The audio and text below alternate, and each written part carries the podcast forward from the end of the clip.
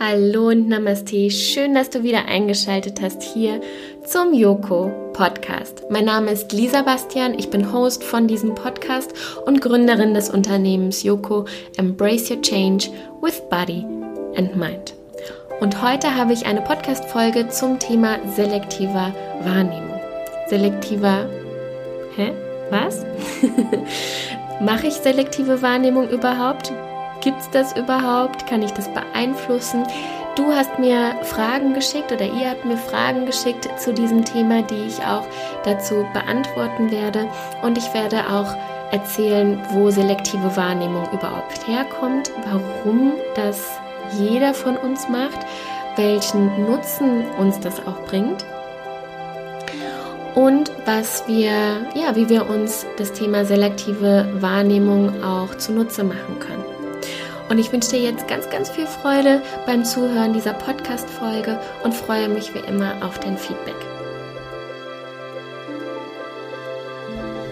Ich spreche heute mit dir über das Thema selektive Wahrnehmung. Und es ist etwas, das im Alltag die ganze Zeit mitläuft oder mitschwingt und wir uns dessen manchmal gar nicht so richtig bewusst sind. Und wenn wir etwas unterbewusst machen, dann ist das immer eine ganz schlaue Art und Weise, warum unser Körper, warum beziehungsweise in diesem Fall unser Geist so etwas macht. Denn egal, was unser Körper macht, was uns auffällt und auch was unser Geist macht, hat einfach seine Bedeutung, beziehungsweise hat auch irgendwo seine Ursache. Und wie ich auch schon mal gesagt habe und worauf ich mein Unternehmen aufgebaut habe, ist die ganz tiefe Überzeugung, dass all das, was wir im Körper wahrnehmen, jegliche Krankheit, Verspannung oder was auch immer, immer eine, mm, eine Ursache auch in unserer Denkweise hat. Ja, also das heißt, etwas, was in unserem Kopf, in unserem Kopf läuft, beziehungsweise was wir uns vorstellen, an was wir glauben, wovon wir überzeugt sind, was mit Glaubenssätzen zu tun hat, das kann sich in unserem Körper manifestieren. Letzte Woche habe ich über das Thema Beurteilung gesprochen und da war das Thema Wahrnehmung nämlich auch schon mit drin. Ja, wo kommt das Thema selektive Wahrnehmung überhaupt her? Was ist das überhaupt, wenn wir das ähm, wenn wir die beiden Worte uns mal genauer anschauen, selektiv heißt etwas, wir selektieren etwas, ja, das heißt, wir picken etwas raus von etwas, was wir wahrnehmen. Und Gott sei Dank tun wir das, weil wenn wir alles wahrnehmen würden mit all unseren Sinnen, ja, was wir riechen, was wir schmecken, was wir sehen, was wir fühlen, was wir hören, wenn wir alles zu 100% wahrnehmen würden, dann wären wir ganz schön lange beschäftigt. und das hat seinen Grund, warum wir selektiv wahrnehmen, nämlich, dass wir schneller reagieren können. Und wenn wir zurückdenken an die Neandertalerzeit, genauso wie Stress zum Beispiel auch natürliche Ursachen hat, selbst wenn jetzt kein Säbelzahntiger mehr um die Ecke gehüpft kommt, ähm, reagiert unser Körper immer noch wie damals, wenn er in Stress gerät. Und wenn wir uns jetzt das Thema selektive Wahrnehmung nochmal anschauen, und wir stellen uns vor, es kam eine Gefahr früher auf uns zu oder um die Ecke oder lauerte irgendwo. Wenn wir da alles noch zusätzlich wahrnehmen würden, ja, stellen wir uns vor, wir waren in der Natur, ähm, hatten, waren leicht bekleidet und äh, waren vielleicht noch nicht so zivilisiert, wie wir das jetzt sind. Wenn wir uns da vorstellen, es kam beispielsweise Gefahr auf uns zu, wir haben aber noch etwas anderes gesehen, da ist ein Schmetterling rumgeflogen oder ähm, ein Greifvogel oder was auch immer, plus uns war kalt, ähm, wir haben irgendwie noch etwas gerochen, noch etwas wahrgenommen. Ähm, wenn das alles noch zusätzlich hinzukäme und wir müssten das alles bewerten, plus diese Gefahr, die dann auf uns zukommt, dann könnten wir gar nicht so schnell reagieren. Und deswegen hat unser Körper und unser Geist etwas ganz Schlaues gemacht, nämlich all das, was uns passiert, all das, was wir wahrnehmen, läuft durch sogenannte Filtersysteme. Und das hat damals unser Überleben gesichert. Also eine sehr, sehr wertvolle Geschichte, die dann da abläuft.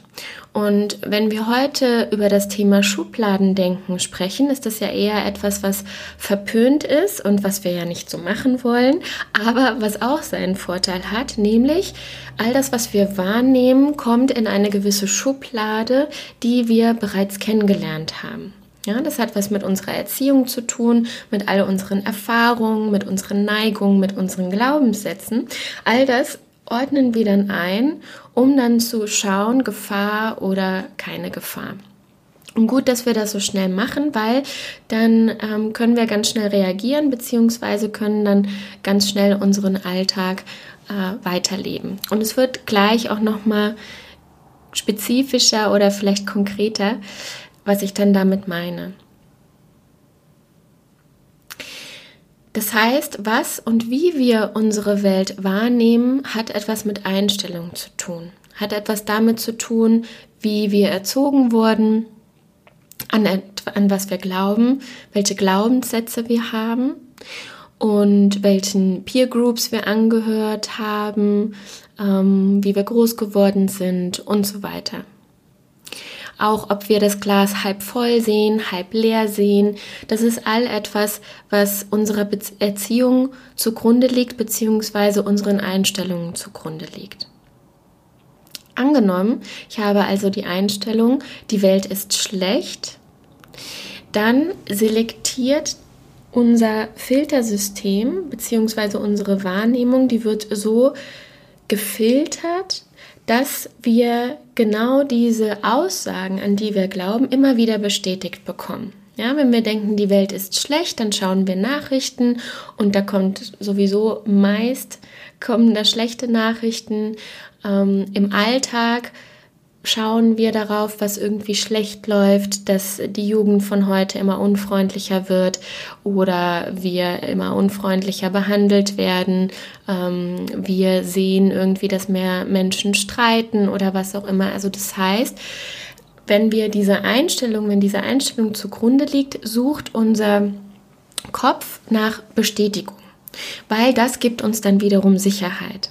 Das hat all auch was damit zu tun, dass etwas, was uns keine Sicherheit gegeben hat, früher etwas auch mit Gefahr zu tun hat. Etwas, was unsicher war, etwas, wo wir raus aus unserer Komfortzone mussten. Deswegen fällt es uns auch heutzutage ganz oft schwer, raus aus unserer Komfortzone zu gehen. Das heißt ja, die Sicherheit zu verlassen. Und all das hat früher unser Überleben gefährdet. Und deswegen fällt es uns auch heute noch so schwer.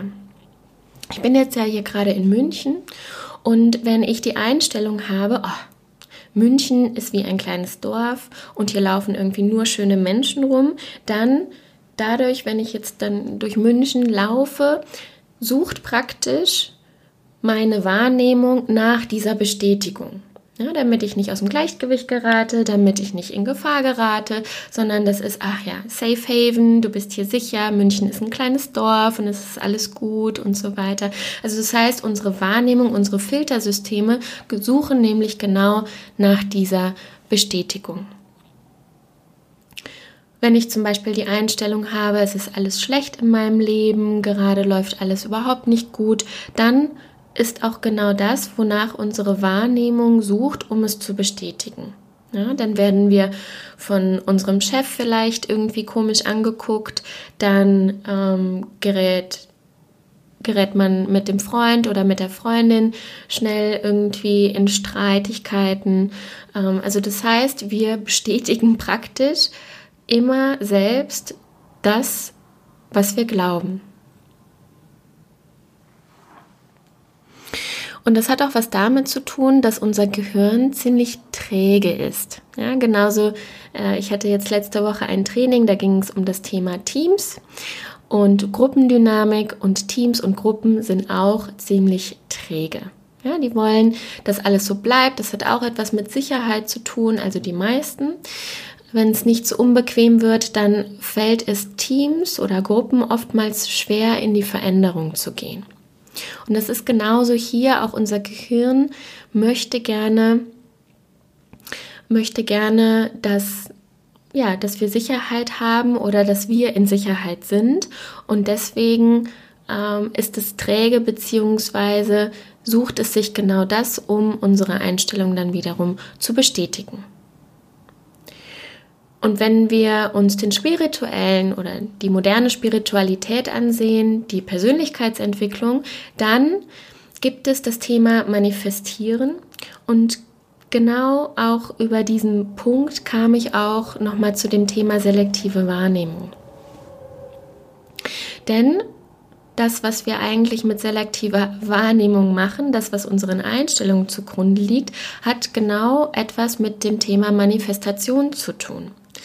Nämlich, wenn ich raus aus diesem Opfer gehen möchte und möchte ein besseres Leben, ich möchte ähm, nicht mehr fremdbestimmt werden, all das, was diese Online- ähm, Online-Seminare, die es jetzt gibt, äh, all das, was, was dazu führen soll, dass ich mich besser fühle, dass ich in meine Kraft komme, dass ich um meine Stärke weiß, dass ich mein höheres, höheres Ich leben soll und so weiter.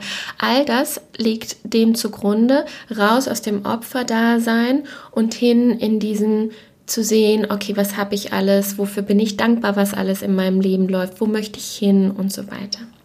Und ich war gestern, wenn es ja manche auf Instagram verfolgt haben, bei dem digitale Safari-Event, einem Programm, was ich gemacht habe oder die mir geholfen haben, ähm, wenn es um das, als es um das Thema Selbstständigkeit geht.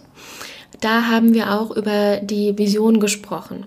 Und die Jungs haben mich gefragt, ob ich bei dem, ob bei dieser Veranstaltung am Ende des Abends oder am Ende des Tages eine Visionsmeditation mit denen machen kann, also mit den Teilnehmern machen kann. Und eigentlich haben wir da nämlich genau das gemacht. Also wir legen den Grundstein zum Manifestieren. Also das heißt, ich stelle mir vor, ich in meiner Kraft und in dem, was ich erreichen möchte. Und ich visualisiere das vor meinem inneren Auge. Also das heißt, ich habe sie auch in der Meditation genau da reingeführt mit Fragestellungen, dass sie sich das so ausmalen, wie sie sich in ihren kühnsten Träumen ausmalen. Ohne Grenzen, was das Thema Money Mindset angeht, ohne dass da Familie, Freunde oder Bekannte um einen rumstehen und sagen, nee, hast du dir das mal überlegt? Also das funktioniert ja so nicht und so. Das musst du mal durchrechnen. Wie willst du das denn machen? Du bist doch schon so alt oder was auch immer.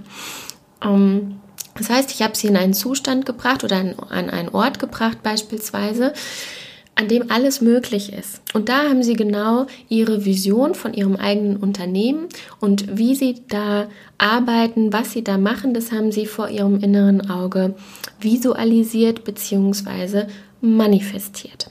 Und wenn ich so etwas manifestiere, also das heißt, ich auch durch Meditation und ich ändere meine Einstellungen dadurch, dass ich nämlich weg von diesem Opfer da sein möchte und hin in diesem höheren Ich leben. Dadurch ist der innere Dialog ja auch ein ganz anderer.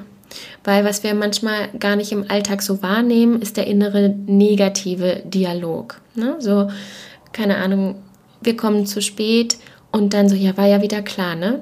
Pünktlich warst du ja auch noch nie im Leben. Ja, also das heißt, das habe ich, glaube ich, auch schon mal in einem Podcast gesagt, so wie wir ja mit uns manchmal den inneren Dialog führen, so würden wir niemals mit unseren Freunden oder Verwandten sprechen. Und ähm, genau das ist es nämlich, diesen Shift hinzubekommen von diesem Negativen mich runtermachen und schauen und mir überlegen, was kann denn alles schiefgehen, wenn ich mich selbstständig mache, hin zu diesem, was kann denn alles Positives passieren, beziehungsweise wie sieht das denn in meinen kühnsten, tollsten, größten Vorstellungen denn eigentlich aus? Und die Kunst ist es, sich genau das nämlich zunutze zu machen. Nämlich, indem ich mir vorstelle, visualisiere, wie, wo stehe ich in einem Jahr, wo stehe ich in zehn Jahren beispielsweise und das dann so ausmale, ja, wie ich es mir möchte. Deswegen gibt es auch diese ganzen Vision Boards beispielsweise. Also das heißt, wir trainieren uns praktisch dahin, ähm, das zu sehen und zu fokussieren, was wir uns wünschen, wie wir denn eigentlich sein wollen und wo wir denn eigentlich hinwollen. Und dadurch ändern wir nämlich unsere Wahrnehmung. Das heißt, selektive Wahrnehmung, wenn ich, ich mache es nochmal deutlich, wenn ich glaub, negative Glaubenssätze zugrunde liegen habe, ähm, ich werde niemals reich sein in meinem Leben, ich werde niemals den richtigen Partner finden, ich bin nicht gut genug oder was auch immer, dann sucht unser Gehirn, unsere selektive Wahrnehmung sucht sich nämlich genau diese Bestätigung, die diese Glaubenssätze bestätigen. Und die Kunst ist es, sich genau das dann zunutze zu machen und diesen Shift hinzubekommen. Und deswegen arbeiten ganz viele in der Persönlichkeitsentwicklung auch mit dem Thema Glaubenssätze. Wirklich zu gucken, was liegen für Glaubenssätze denn vor, wenn es um das Thema Geld geht, wenn es um das Thema Beziehung geht, wenn es um das Thema Spiritualität geht oder was auch immer. Welche Glaubenssätze liegen vor und die zu shiften, also das heißt ins Positive zu formulieren, hin weg von ähm, ich werde niemals den richtigen Partner finden, hinzu, ähm, der richtige Partner kommt, äh, werde ich bis Ende des Jahres ähm, finden. Ja, oder ich bin es wert, geliebt zu werden. Ich bin es wert, den richtigen Partner zu finden, der mich liebt und der ähm, mich umsorgt und der mich unterstützt beispielsweise. Ja, also wenn ich diesen Shift hinbekomme, beziehungsweise mir die selektive Wahrnehmung zunutze mache, dann filtert unsere Wahrnehmung auch genau das raus. Also das heißt, wir würden dann vielleicht jemanden sehen oder kennenlernen, den wir mit diesen negativen Glaubenssätzen erst gar nicht angezogen hätten, beziehungsweise der uns gar nicht aufgefallen wäre. Und das ist das Wunderbare an der selektiven Wahrnehmung. Und ich hatte euch ja auch um Fragen gebeten und ihr habt mir Fragen geschickt. Und da war zum Beispiel eine Frage auch dabei, was ist der Vorteil, Nachteil selektiver Wahrnehmung? Und ich denke, das ist eben mit der Erklärung deutlich geworden, dass der Vorteil ist, dass wir uns die selektive Wahrnehmung und das Thema beispielsweise Manifestation zunutze machen können. Das fu funktioniert aber nur, wenn wir ähm, sozusagen durch den Graben gegangen sind und mal ja, uns angeschaut haben, was sind denn so Glaubenssätze, die ich habe? Ja, was liegt denn beispielsweise vor? Also das heißt, wirklich mal innezuhalten oder Kurse zu belegen. Deswegen gibt es diese ganzen Online-Kurse. Äh, deswegen mache ich das auch in meinen Workshops beispielsweise, dass wir erstmal schauen, okay, was ist denn da, was liegt denn da eigentlich vor? Welche Einstellungen habe ich denn eigentlich? Ja, um mir bewusst zu werden, so wie ich gerade, wenn wir von der IT sprechen, programmiert bin, dann ist klar, dass ich gerade immer nur den falschen Partner anziehe oder Freunde anziehe, die mich ausnutzen, ähm, die immer nur ihren Mist bei mir ablad abladen und ähm, ja, wo ich einfach dann beispielsweise auf der Strecke bleibe. Das hat immer etwas mit uns selbst zu tun, mit dem, wie wir uns sehen. Und das ist so kraftvoll und das ist so, ähm, ja, und das läuft so unbewusst einfach ab, die Geschichte, die wir über uns selbst erzählen, das ist nämlich genau das, warum wir gerade da sind, wo wir sind, warum wir vielleicht gerade in diesem Job sind, mit der Person zusammen sind, mm, diese Freunde anziehen oder dort leben, wo wir gerade leben. Das heißt also, der Nachteil von selektiver Wahrnehmung ist, wenn ich negative Einstellungen habe zu mir, zur Umwelt und so weiter, dann ist der Nachteil, dass wir natürlich auch nur das wahrnehmen. Und damit meine ich jetzt nicht jeden Tag und 100 Prozent. Ja, also ähm, es gibt hier nicht nur Schwarz und Weiß denken. Ich kann trotzdem die ganze Zeit denken, ähm, äh, die Welt ist gerade schlecht und, äh, und mir passiert immer nur, äh, immer nur Mist. sozusagen, ja, aber trotzdem kann ich morgens mal aufstehen und sagen, wow, das ist aber ein schöner Sonnenaufgang, ja. Nur um es so ein bisschen deutlicher zu machen, Nachteil von selektiver Wahrnehmung, wenn sie, wenn wir negative Einstellungen haben, nehmen wir hauptsächlich Negatives wahr. Der Vorteil ist, dass wir uns das positiv zunutze machen können, wenn wir raus und weg von diesem Opferdasein wollen.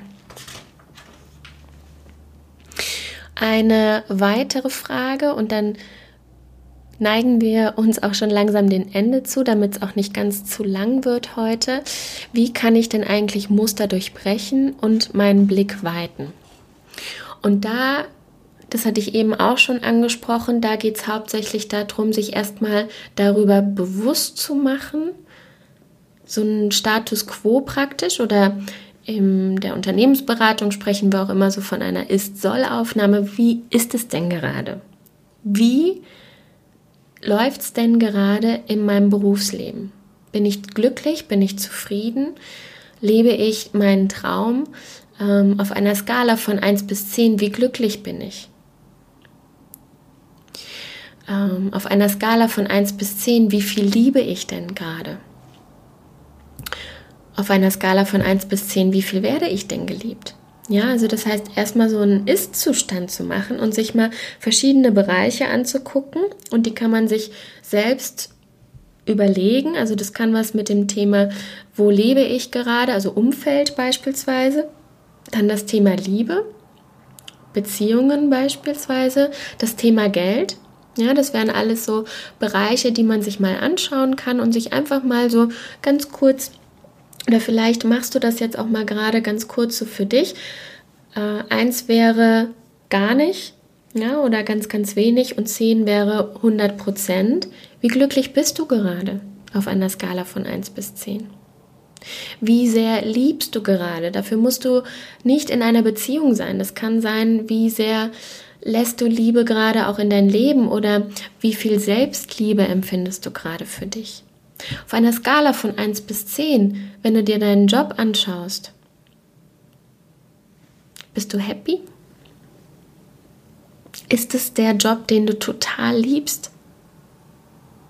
Ja, oder ist es der Job, der zwar dein Portemonnaie füllt, aber der bei einer Skala von 1 bis 10 auf Platz 3 ist, bei dem Thema Erfüllung oder Freiheit oder ja, glücklich sein? Und genau, da geht es dann wirklich erstmal darum, ein Ist, eine Ist-Analyse zu machen und zu schauen, wo stehe ich gerade in diesen verschiedenen Bereichen und dann aber auch zu gucken, wo soll es denn dann hingehen.